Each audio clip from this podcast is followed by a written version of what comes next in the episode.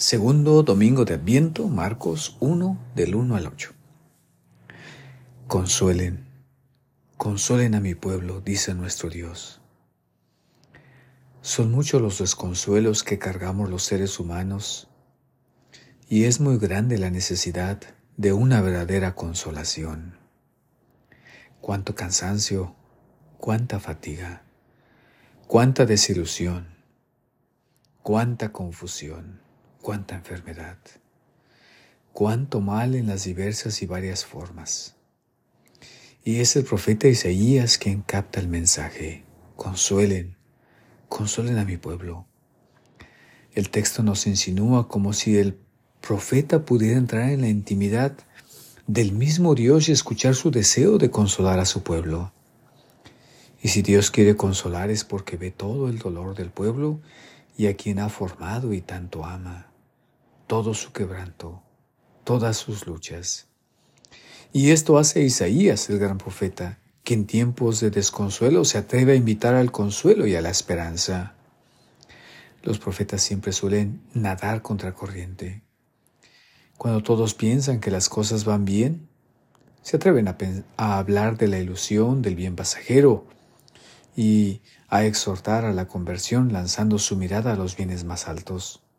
En cambio, cuando todos piensan que las cosas van muy mal, el profeta se atreve a anunciar la esperanza y el consuelo, que no son fruto de un optimismo ingenuo, sino de una fe profunda en el Dios de la vida. Sí, muchas cosas van mal, el pueblo sufre. Y hoy a través de la palabra proclamada en esta Eucaristía, Dios nos invita a que lo consolemos. Hay muchas madres y padres que lloran a sus hijos ausentes por la muerte. Pero también hay otros padres que se lamentan por sus hijos que toman el mal camino. Y otros muchos padres que sufren por las enfermedades de sus hijos.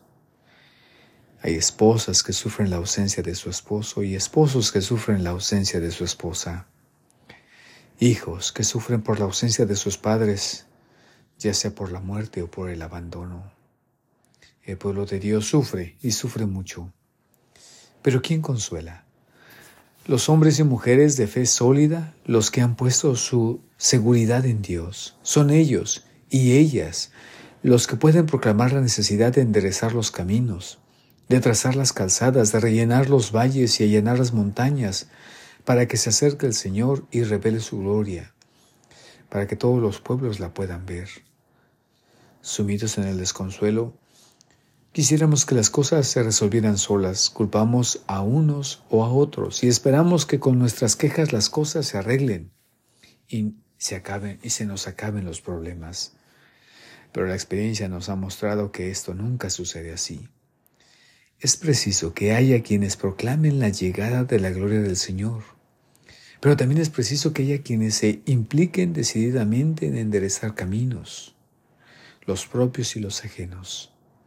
Se ocupa gente experta en rebajar colinas y elevar valles, enderezar lo torcido y allanar lo escabroso, a sabiendas de que en esta hermosa metáfora no se trata de colinas y los valles de los demás solamente, sino ante todo de poner orden en nuestra propia vida.